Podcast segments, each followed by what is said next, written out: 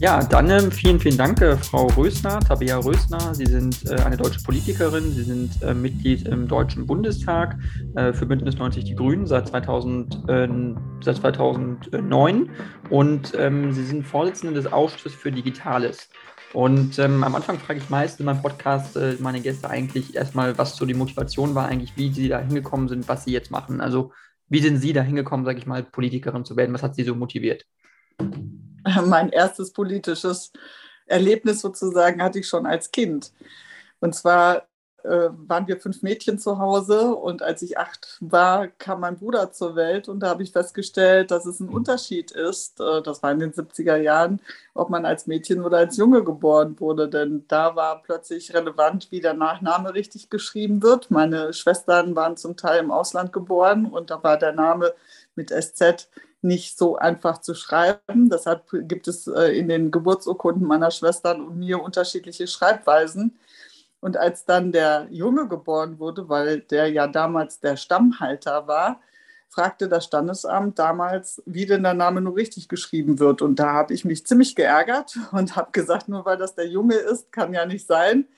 Ähm, deshalb habe ich mich damals äh, schon sozusagen für ja, die Gleichstellung von Mädchen und Jungs, von Frauen und Männern äh, interessiert.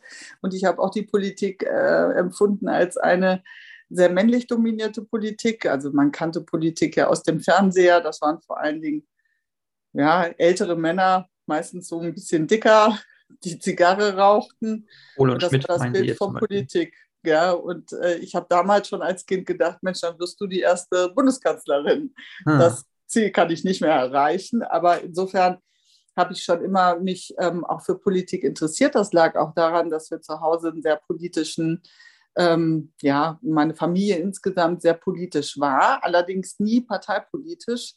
Und ähm, wir hatten keinen Bezug zu einer Partei. Also ich bin sozusagen nicht auf die Idee gekommen, Mitglied einer Partei zu werden. Ich habe aber damals, als die Grünen sich gründeten und ja, plötzlich ganz anders aussahen, ne, das waren langhaarige mit Norweger Pullovern, die in den Bundestag einzogen mit Blumen. Ja, die standen ja auch für ein anderes Lebensgefühl und die haben plötzlich auch meine Interessen vertreten. Ähm, ich war damals interessiert an der Friedenspolitik, an der Friedensbewegung war ich aktiv und plötzlich tauchte da eine neue Partei auf und ähm, mit der habe ich sehr große Sympathien gehabt. Aber wie gesagt, ich war jetzt nicht irgendwie so, dass ich dachte, ich muss jetzt Mitglied einer Partei werden.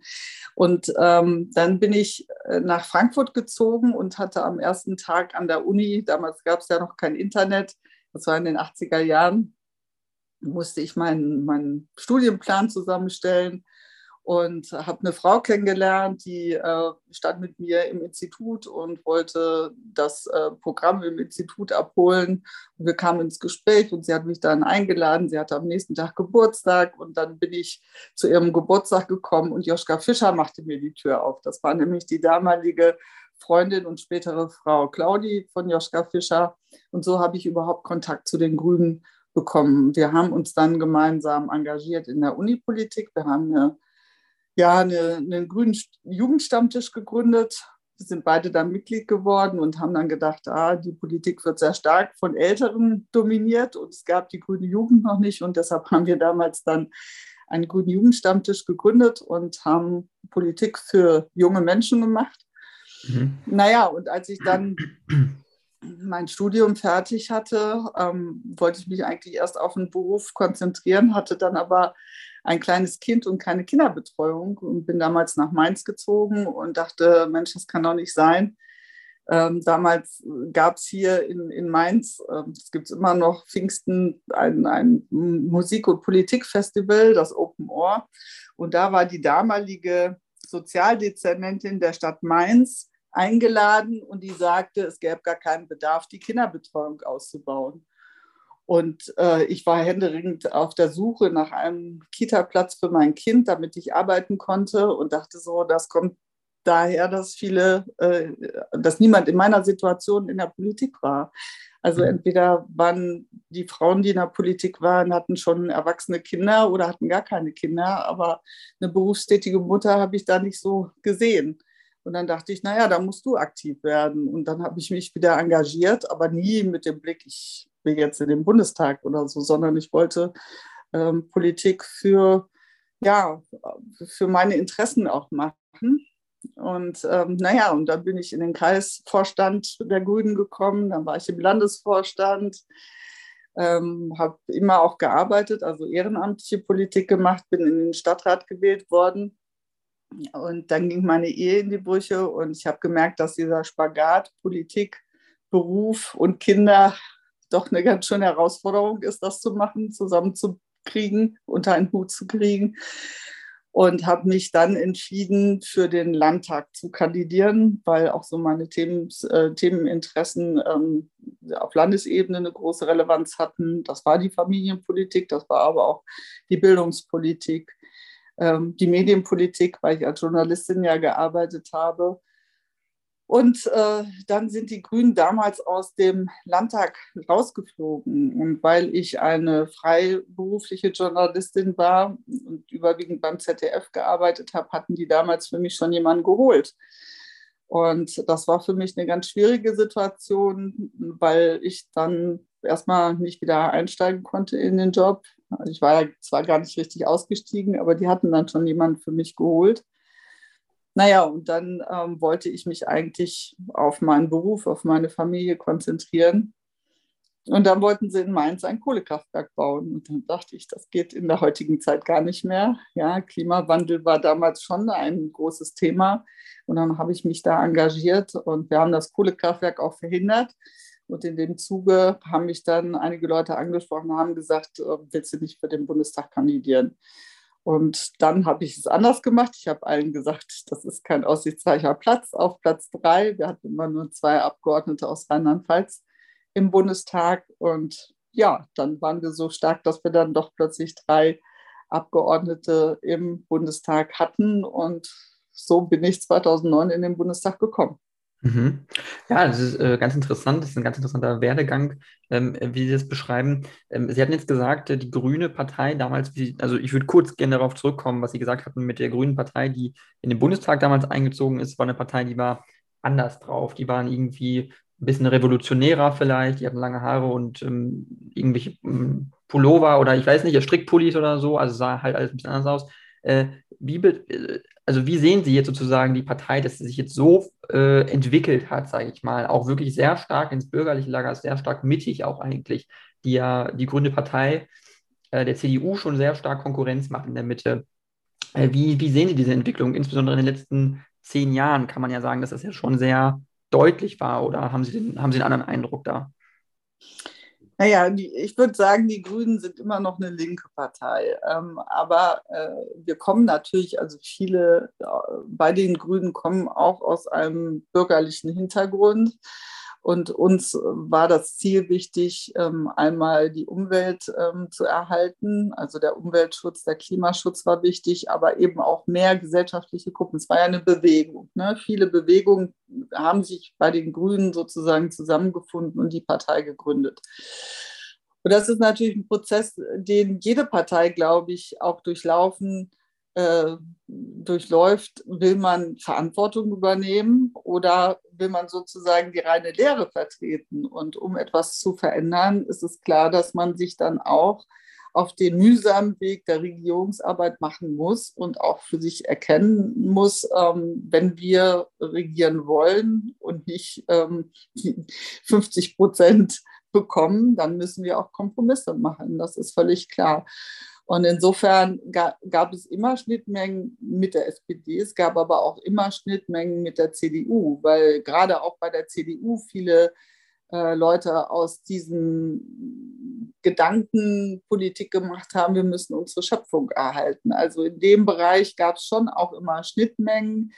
Aber äh, eine Partei gründet sich ja, weil es da auch eine Lücke gab. Und ähm, dass eine Partei sich weiterentwickelt, um Verantwortung zu übernehmen, ist klar. Und wir haben da auch viele Kämpfe innerhalb der Partei in den letzten Jahrzehnten ähm, ausgefochten, ob das jetzt die Beteiligung der Bundeswehr an UNO-Mandaten ist. Ähm, der Kosovo war ja ein großer Schritt.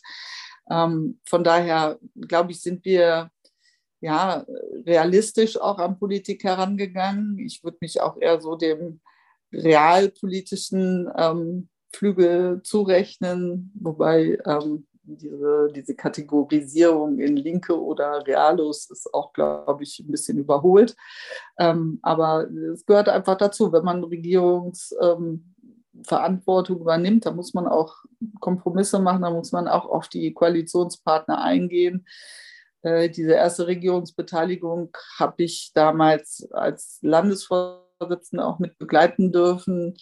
Und das waren manchmal schon auch harte Kämpfe. Also Stichwort Afghanistan, das hat die Partei ja auch am Anfang fast zerrissen, aber irgendwann haben wir diese ähm, ja, Kriterien aufgestellt, äh, wann wann sind wir denn bereit, auch da die Verantwortung mit zu übernehmen? Und das ist ein mühsamer Prozess, aber ich denke, das ist ja auch der Zeit geschuldet. Die Zeiten verändern sich, äh, die Anforderungen verändern sich und so muss eine Partei eben auch mit den veränderten Voraussetzungen umgehen und sich auch anpassen an die neuen Gegebenheiten und auch die Programmatik daraufhin überprüfen. Ist die noch passend oder nicht. Und ähm, ich denke, wir haben in den vergangenen Jahren eine sehr konzeptionell inhaltliche Arbeit gemacht und haben damit auch die Regierungsarbeit vorbereitet.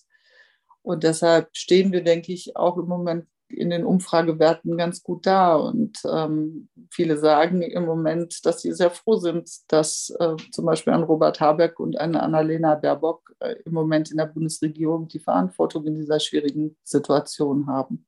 Mhm, äh, definitiv. Ich äh, finde es ganz spannend, dass Sie das angesprochen haben mit Realo und, äh, äh sage ich mal, linker Flügel.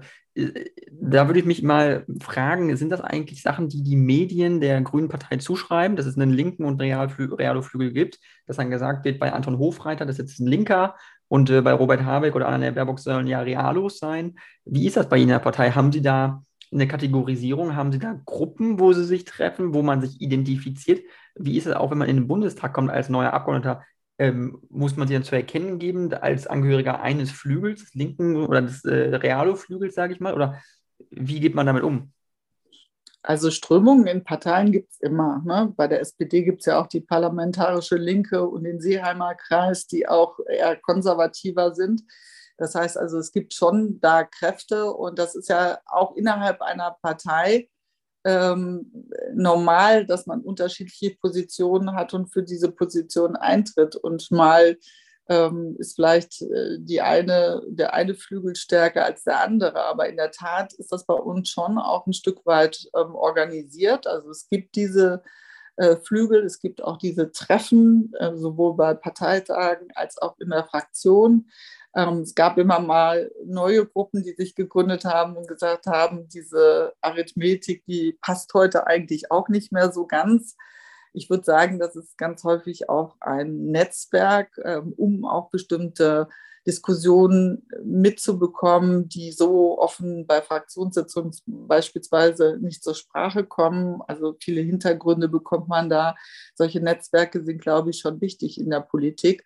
Aber ähm, so eine ganz klassische Differenzierung zwischen, das ist, ein, das ist jetzt eine linke Position oder das ist eine realpolitische Position, kann man häufig gar nicht ziehen. Ich habe das häufig erlebt, dass RealpolitikerInnen ähm, in ihren eigenen Themenfeldern häufig ähm, extrem fundamental drauf sind, mhm. während äh, die Linken ähm, manchmal doch gerade in Regierungsarbeit auch eine sehr pragmatische Art haben. Also mhm. diese Kategorisierung. Also es ist sogar umgedreht sozusagen, dass dann manchmal die Linken Kategorisierung ist nicht so einfach. Ne? Also okay. Also von daher glaube ich, ist es schon auch sehr stark ähm, ein Netzwerk, um ähm, ja auch äh, also ich meine, diese Flügel handeln ja auch miteinander aus. Ne? Und manchmal denkt man sich, ach, ist das heute noch zeitgemäß, ne? wenn es dann darum geht, wir brauchen jetzt für die Position eine junge linke Frau ähm, oder sollte da nicht mehr die inhaltliche Arbeit, das, was bisher jemand geleistet hat, im Vordergrund stehen ähm, da finde ich diese Flügelarithmetik auch nicht sehr passend. Aber ähm, klar braucht man irgendwie auch ein Netzwerk. Es gibt auch Leute, die sich da gar nicht ähm, vernetzen und ähm, die, für die ist es, glaube ich, schwieriger, an bestimmte Informationen ranzukommen. Also, aber es ist so ein bisschen auch so, so eine Balance. Ne? Also man sagt ja immer, ein Vogel kann nicht mit einem Flügel fliegen. Ähm, das ist vielleicht schon auch wahr. Ich habe das früher auch sehr kritisch gesehen, aber wenn jetzt innerhalb einer Partei bestimmte Sachen ausgehandelt werden müssen, äh, dann muss es ja auch ähm, zwei Seiten geben, die da miteinander ringen. Und äh, dafür kann zum Beispiel ähm, sowas, solche Netzwerke auch ganz gut sein. Mhm. Äh, es kann definitiv hilfreich sein. Es gibt ja auch Netzwerke wie zum Beispiel die Pizza Connection, ist ja eine berühmte äh, Connection zwischen den Grünen äh, und der äh, CDU. Das war ja, ich weiß jetzt gar nicht, wer es ins Leben gerufen hat, aber Volker Bouffier war unter anderem Mitglied, glaube ich, von der hessische, ehemalige hessische Ministerpräsident. Ähm, aber ich wollte jetzt eigentlich. Laschet nicht, war da, glaube ich, auch. Laschet. Ja, ja, Laschet. Okay, okay, das äh, kann bestimmt. Ähm, aber ich wollte eigentlich eine andere Sache kurz angesprochen haben und zwar geht es ein bisschen mir darum, äh, also das, was jetzt in der Bundestagswahl, äh, wir hatten letztes Jahr Bundestagswahlen, ähm, dann gab es eine Regierungsbildung und die war auch nicht ganz einfach. Ähm, und dann war es ja so, da stand ja die Grüne Partei auch ziemlich im Fokus, muss man sagen, weil äh, es darum ging, wer das Landwirtschaftsministerium bekommt. Also wer Minister wird im Landwirtschaftsministerium. Es ist jetzt letztendlich, letztendlich Cem Özdemir geworden. Es ist äh, bekanntlichermaßen ein Realo, kommt aus Baden-Württemberg, ist ein sehr pragmatischer Politiker in meinen Augen und jemand, der auch in, der CDU, in die CDU passen könnte, fast. Ähm, und er ist anstatt äh, Anton Hofreiter geworden, anstelle von Anton Hofreiter. Wie haben Sie das wahrgenommen? Äh, Sie sind ja nah dran. Äh, wie nah, wie persönlich werden solche Konflikte auch in solchen Momenten? Weil man hatte den Eindruck, nur als Beobachter von den Medien, dass das schon sehr, sehr intensiv gewesen sein muss und äh, Herr Hofreiter auch sehr, sehr enttäuscht über das, was dann da abgelaufen ist, weil es dieses Proports gab zwischen Realo und linker Flügel und gesagt wurde, wir wollen Anton Hofreiter nicht als Minister, weil er uns zu links ist. Ja, das ist ähm, ein schweres Ringen, weil äh, die Spitzenpositionen, gerade auch MinisterInnen, das sind halt nicht so viele, dass man die halt weit, ne? also da muss man sich dann konzentrieren und muss sich einigen auf ein Personaltableau. Ähm, und letztlich hat das dann der Bundesvorstand äh, zusammen mit dem Parteirat äh, entschieden. Ähm, da kann man drüber nachdenken, ob das jetzt alles so richtig war oder nicht. Also ich finde, Cem Özdemir ist äh, auch ein sehr bekannter und beliebter Politiker. Insofern konnte ich auch nachvollziehen, dass er in die Regierung ähm, kommen sollte. Und, und dann war es ja auch so, dass die Ressorts, die wir ursprünglich auch angedacht hatten, nicht kamen. Also Verkehrsministerium war ja zum Beispiel auch eine Forderung die einige von uns sehr gerne gehabt hätten, dass wir da die Verantwortung bekommen hätten.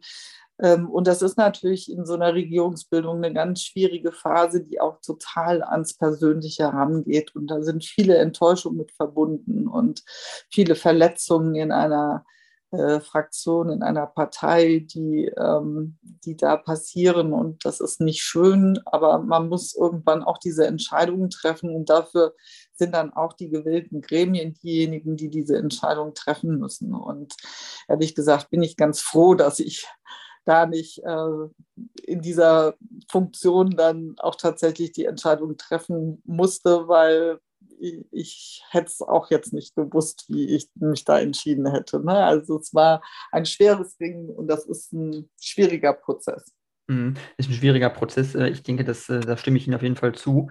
Ähm, wo wir eben noch mal kurz von Connections gesprochen haben. Ähm, also es steht äh, bei äh, Wikipedia auch, dass Sie äh, Gründerin auch von zwei Connections sind. Äh, und zwar einmal eine Connection, die heißt Bahnlärm und die andere heißt Fluglärm. Da würde ich Sie gerne mal fragen, was das eigentlich damit gemeint ist. Und Sie haben sich da auch mit jeweils einem SPD und einem CDU-Politiker bzw. Politikerin äh, zusammengetan? Und also was, was ist der Hintergrund dieser Connections, die Sie da gegründet haben?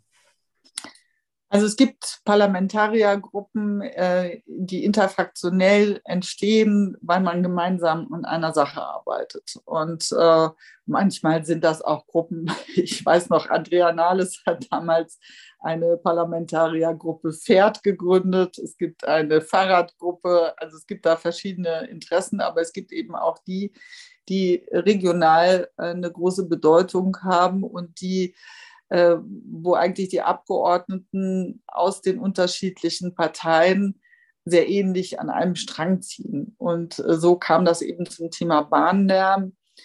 Ähm, Bahnlärm ist gerade in Rheinland-Pfalz ein sehr großes Thema, weil die Achse, die Güterverkehrsachse durch das Rheintal, durch das Mittelrheintal geht und durch dieses enge Tal so eine Trichterwirkung entsteht und der Lärm halt sich nochmal verstärkt und ähm, die ganzen alten Güterwaggons sehr, sehr viel Krach gemacht haben und die Menschen um den Schlaf geraubt haben und äh, ja, die Lebensqualität dort massiv eingeschränkt hat. Ne? Also diese äh, Bahnstrecken sind ja irgendwann mal äh, gebaut worden, als noch deutlich weniger Züge fuhren. Und jetzt fährt da im Minutentakt äh, ein kilometerlanger Zug durch. Ähm, und das ist halt schon eine Belastung. Und weil wir uns da ähm, mit den Bürgerinitiativen auch sehr eng abgestimmt haben, haben dann, das hängt aber ganz häufig auch mit persönlichen Kontakten zusammen, habe ich mich ja zusammengeschlossen mit den äh, Leuten aus der SPD und der CDU. Dann kam später auch die FDP noch mit dazu, die alle aus der Region kommen und die gesagt haben, wir müssen etwas tun. Und wir haben tatsächlich auch einiges erreicht. Ähm, es ging darum, dass ein Gesetz auf den Weg gebracht werden sollte, dass zum Beispiel dafür äh, sorgen sollte, ähm, dass äh, Betriebsbeschränkungen möglich äh, sein sollten, wenn zum Beispiel Güterwaggons nicht umgerüstet wurden auf leise Sohlen, also dass zu laute Züge dann nicht mehr fahren durften oder eingeschränkt fahren durften. Und dieses Gesetz kam aber nicht auf den Weg. Ja, also das Ministerium, das Verkehrsministerium damals hat sich sehr gescheut, dieses Gesetz auf den Weg zu bringen. Und dadurch, dass wir eine Gruppe von über 100 Abgeordneten waren. Ja, und das ist ja schon eine sehr relevante große Gruppe, weil fast jeder in seinem Wahlkreis irgendwie eine Bahnstrecke hatte und mit Bahnlärm irgendwie zu tun hatte, haben sich viele uns angeschlossen. Und dann haben wir tatsächlich erreicht, dass dieses Gesetz früher auf den Weg gebracht wurde. Und das ist schon ein großer Erfolg, den wir sozusagen als überfraktionelle, interfraktionelle Gruppe dann auf den Weg gebracht haben. Und so haben wir das beim Fluglärm. Ich wohne in Mainz. Ich bin selbst betroffen, immer schon gewesen vom Fluglärm, aber durch den Ausbau des Frankfurter Flughafens und der neuen Landebahn ähm, ja, ist die Stadt Mainz massiv betroffen und äh, andere Regionen auch. Und ähm, da wollten wir das eben auch ähm, noch stärker begleiten. Es sollte das Fluglärmschutzgesetz ähm, novelliert werden. Das ist dann Corona-bedingt hinten runtergefallen. Das ist dann nicht mehr angegangen worden. Aber solche Gruppen können schon einiges bewirken. Und da, ähm, ja, da versuchen wir halt über die Fraktion hinaus Bündnisse zu schmieden, um tatsächlich ein bisschen Druck zu machen, um Gesetze noch schneller auf den Weg zu bringen. Mhm. Okay, ja, das ist ähm, ganz spannend. Ähm, ich würde Sie jetzt äh, ganz gerne noch befragen äh, zu Ihrer Tätigkeit ja eigentlich, weil Sie Vorsitzende des Digitalausschusses sind äh, im Bundestag. Und äh, da würde ich mir schon die Frage stellen, wie digital sehen Sie eigentlich Deutschland äh, aufgestellt? Also insgesamt gesehen, was unsere Infrastruktur angeht, was das Internet angeht, was den Breitbandausbau angeht. Äh, da gibt es ja so viele Themen, wo häufig manchmal zu Unrecht, aber häufig auch zu Recht kritisiert wird, Deutschland ist ein Entwicklungsland in dem Bereich. Wie sehen Sie das?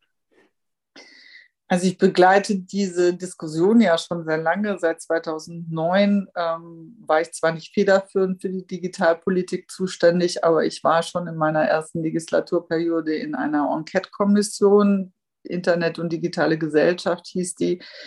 Und äh, eine Internet-Enquete äh, ist sozusagen eine auf Zeit befristete eingesetzte Kommission, wo Parlamentarierinnen und Expertinnen äh, zusammen äh, bestimmte Fragestellungen äh, behandeln und Handlungsempfehlungen für die Regierung, für das Parlament auf den Weg bringt. Und damals haben wir schon sehr intensiv über den Ausbau der digitalen Infrastruktur diskutiert, aber nicht nur das, äh, sondern alle Fragen, die sich stellen. Also wie gehen wir mit illegalen Inhalten im Netz um? Ähm, wie schaffen wir mehr äh, Sicherheit? Wie kriegen wir den Ausbau der digitalen Infrastruktur voran? Ja, wie können wir die Verwaltung modernisieren und es leichter machen? Es geht ja nicht darum, Technologie der Technologie zu fördern und voranzubringen, sondern sie soll uns ja das Leben erleichtern. Und sie soll möglicherweise Lösungen auch anbieten, um zum Beispiel den Klimaschutz zu stärken und ähm,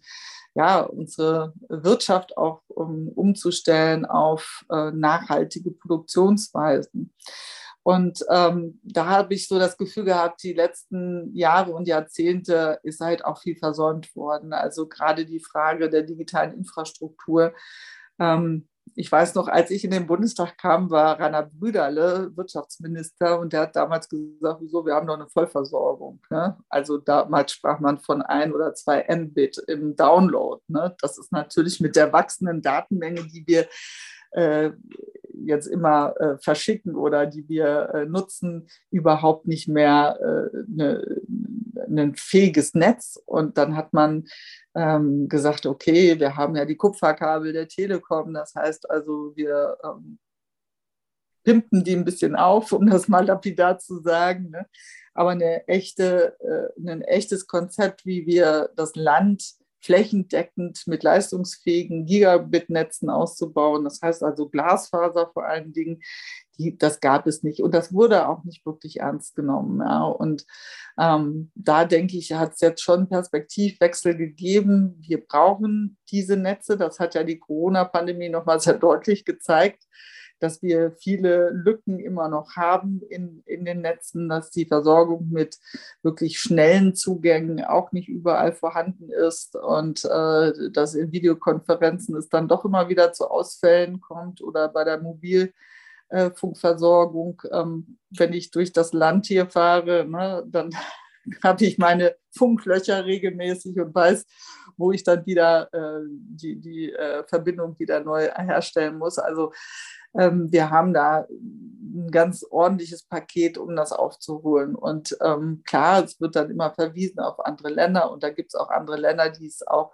von den Anfängen her anders und auch schneller gemacht haben. Die hatten aber auch andere Voraussetzungen. Die hatten eben nicht äh, schon andere ähm, Kabel in, den, äh, in der Erde. Ne? Und äh, ein vorhandenes Netz umzustellen ist immer schwieriger oder Verwaltungsprozesse umzustellen ist schwieriger, als wenn man die neu aufsetzt. Ne? Also es wird ja immer so auf Estland verwiesen. Estland war halt äh, ein Land, das ja in der Sowjetunion war und nach der Wende 89, 90 sind die halt ähm, haben die die Prozesse ganz neu aufsetzen können. Das ist was anderes, als wenn man eben ein großes Wirtschaftsland ist, ein Industriestandort, ähm, wo Netze eben schon vorhanden sind und das alles umstellen muss. Also Klar, wir sind nicht da, wo wir sein müssten. Im internationalen Vergleich ähm, hinken wir an einigen Stellen doch auch noch immer ordentlich zu, äh, hinterher.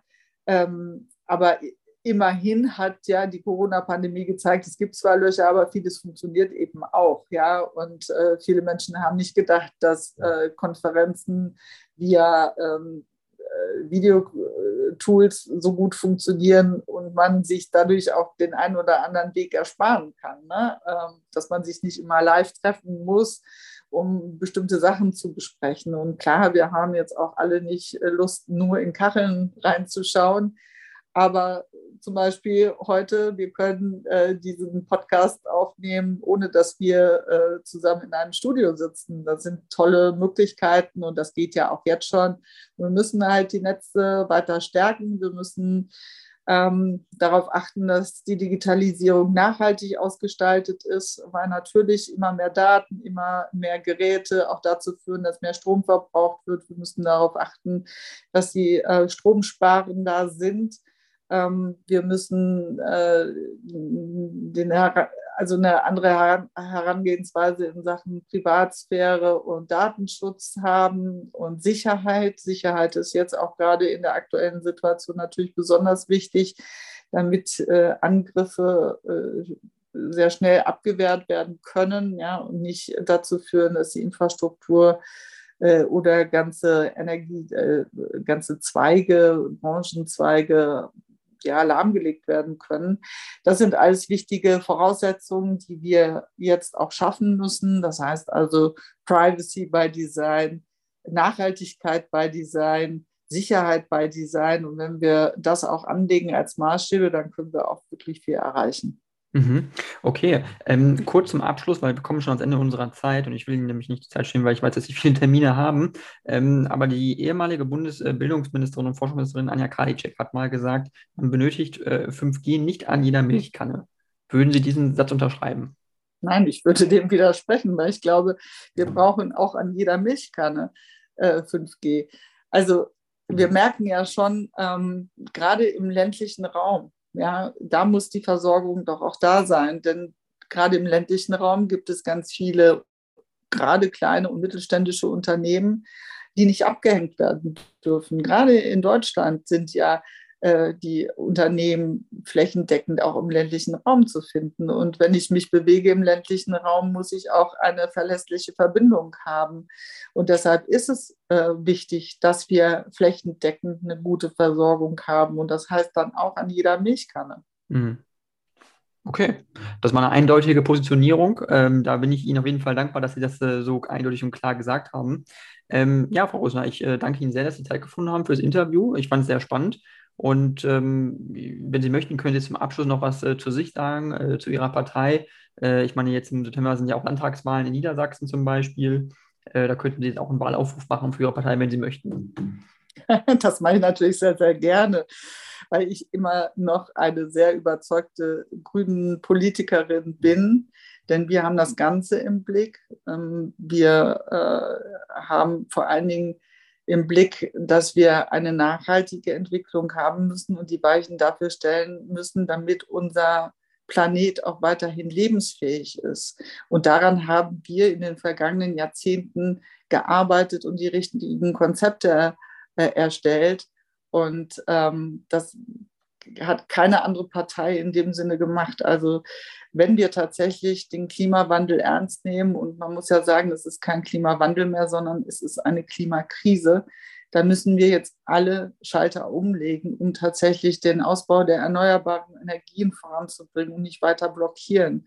Und wir müssen die Konzepte erarbeiten, um tatsächlich auch unsere Wirtschaft und gerade auch die kleinen und mittelständischen Unternehmen, die ja ganz massiv für Ausbildung, für Beschäftigung ähm, äh, wichtig sind, dass wir die mit auf diesen Weg nehmen und dass wir vor allen Dingen das auch sozial denken, damit wir auch die Menschen, die nicht so einen, äh, wie einen schmaleren Geldbeutel haben, dass die nicht auf der Strecke bleiben. Und ähm, das alles im Blick zu behalten, ist, glaube ich, ein wesentliches Kennzeichen der Grünen. Und deshalb werbe ich natürlich sehr darum, dass die Grünen auch ihre Stimme bekommen. Alles klar, dann äh, vielen, vielen Dank. Ich danke Ihnen.